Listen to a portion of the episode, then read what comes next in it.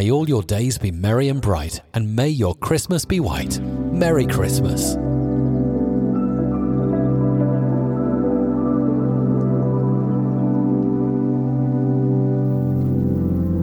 Saludos amigos, les habla Frank con su podcast de Planeta al Revés para hoy 19 de diciembre del 2020 y vamos a empezar con las noticias más interesantes que encontré empezamos en primer lugar con, claro, lo más que buscamos aquí es todo que tenga que ver con el coronavirus, que es lo que está tirando al planeta al revés ahora. El Washington Post nos informa que California es el nuevo epicentro de la pandemia en los Estados Unidos, estableciendo récord de contagio todas las semanas. El día 15, California informó más de 34.000 nuevos casos, 287 muertes. El día 16, más de 60.000 nuevos casos con casi 400 muertes y 45.000 nuevos casos y 269 muertes el día 17. El promedio de los nuevos casos en los últimos 7 días es de 38.576. En el Valle de San Joaquín se llenaron todas las camas de UCI, eso es unidad de cuidado intensivo. El gobernador de California, Gavin Newsom, divulgó los planes del Estado para guardar los cadáveres que no quepan en la morgue en 60 unidades refrigeradas y se compraron también 5.000 bolsas para guardar los cadáveres. Estados Unidos reportó 251.343 nuevos casos, 2.805 muertes el 18 de diciembre.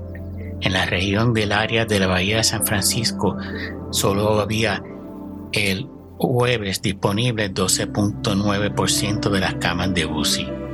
Y en el gobierno del territorio de Puerto Rico estima que el 70% de la población podría estar vacunada contra el COVID-19 a final de verano. Eso es importante porque esa ya queda empezando la temporada de huracanes. Si viene un huracán temprano, eh, va a atrasar todos esos pronósticos. El New York Times nos informa que el presidente de Francia salió positivo al coronavirus, al igual que el secretario del Interior de los Estados Unidos. Ya la vacuna de Pfizer se está repartiendo por égidas y residencias de ancianos en Estados Unidos y el FDA aprobó para uso de emergencia la vacuna de Moderna.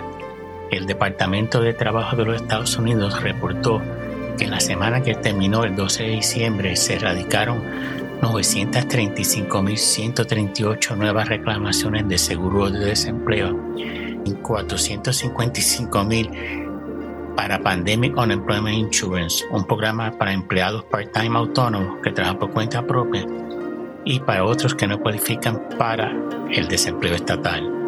A final de noviembre, más de 20 millones de americanos están recibiendo beneficios del desempleo. El periódico de España El País nos informa que el Ministerio de Sanidad reportó en España 12.131 nuevos casos y 181 muertes, con una incidencia acumulada de 207. Italia, 18.236 nuevos casos, 683 muertes. Portugal, 4.320 nuevos casos, 87 muertes. Polonia, 11.953 nuevos contagios, 431 muertes. Polonia se encierra por tres semanas desde el 28 de diciembre. Todo negocio no esencial estará cerrado.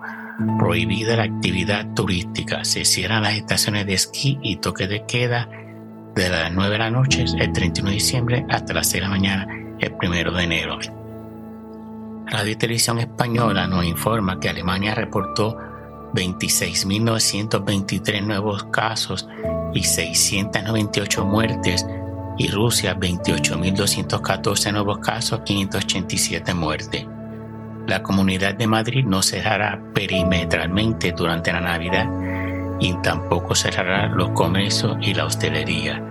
Según la Organización Mundial del Turismo, el turismo mundial perderá 1.1 billones de dólares en el 2020. En Italia, la región del Veneto se cierra desde las 2 de la tarde del 21 de diciembre hasta el 15 de enero del 21-21. del 2021, perdón, está prohibido entrar y salir de la comunidad durante las Navidades. Solo podrán acceder los residentes de la comunidad, ni familiares ni allegados. El toque de queda es a las 11 de la noche. Portugal extiende hasta el 7 de abril el estado de emergencia. El contagio del presidente francés Macron ha obligado a ponerse en cuarentena a los jefes del gobierno de Francia, España, Portugal y Bélgica, además de varios ministros franceses. Francia reportó ayer 18.254 nuevos contagios, 258 muertes. El Wall Street Journal reporta que no se ha llegado a un acuerdo sobre el nuevo paquete de medidas de ayuda en el Congreso de los Estados Unidos.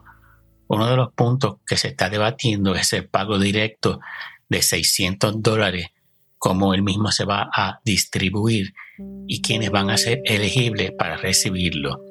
También se está considerando aumentar la cantidad de beneficios de los cupones de alimentos.